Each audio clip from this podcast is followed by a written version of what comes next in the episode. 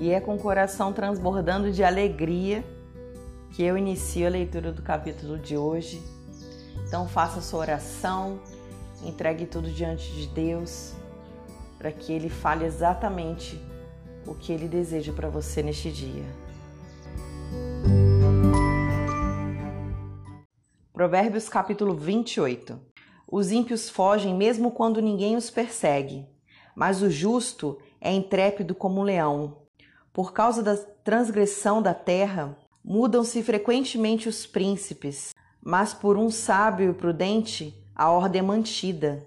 O pobre que oprime os pobres é como chuva torrencial que destrói as colheitas. Os que abandonam a lei elogiam os ímpios, mas os que guardam a lei se indignam contra eles. Os maus não entendem o que é justo, mas os que buscam o Senhor entendem tudo. Melhor é o pobre que anda na sua integridade do que o perverso nos seus caminhos, ainda que seja rico. Quem guarda a lei é filho inteligente, mas o companheiro dos comilões envergonha o seu pai.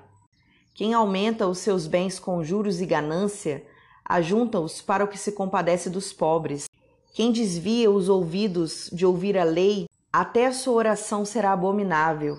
Quem desvia os retos para o caminho mau, ele mesmo cairá na cova que fez. Mas os íntegros herdarão o bem. O homem rico é sábio aos seus próprios olhos, mas o pobre que é sábio o conhece muito bem. Quando os justos triunfam, há grande alegria, mas quando os maus se levantam, as pessoas se escondem. Quem encobre as suas transgressões jamais prosperará, mas o que as confessa e abandona alcançará misericórdia. Feliz é aquele que sempre teme ao Senhor, mas o que endurece o seu coração cairá na desgraça.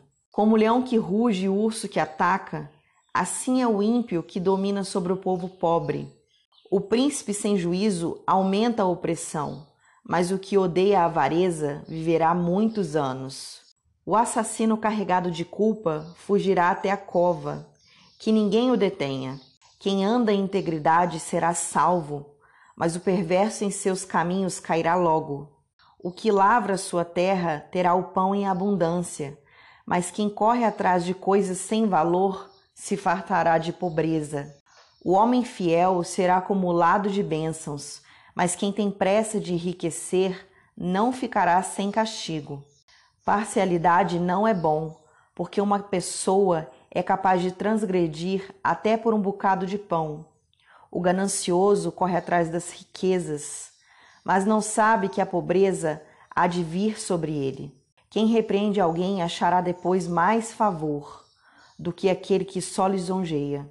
Quem rouba o seu pai ou sua mãe e diz não é pecado, esse é companheiro do destruidor. O cobiçoso provoca discórdias, mas o que confia no Senhor prosperará.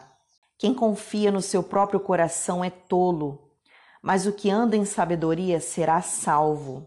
Quem dá aos pobres não passará necessidade, mas o que fecha os olhos para eles será encoberto de maldições. Quando os maus se levantam, as pessoas se escondem, mas quando eles perecem, os justos se multiplicam. Amém.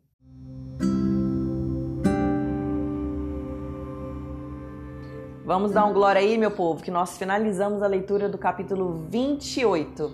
Então, até a próxima leitura. Deus te abençoe.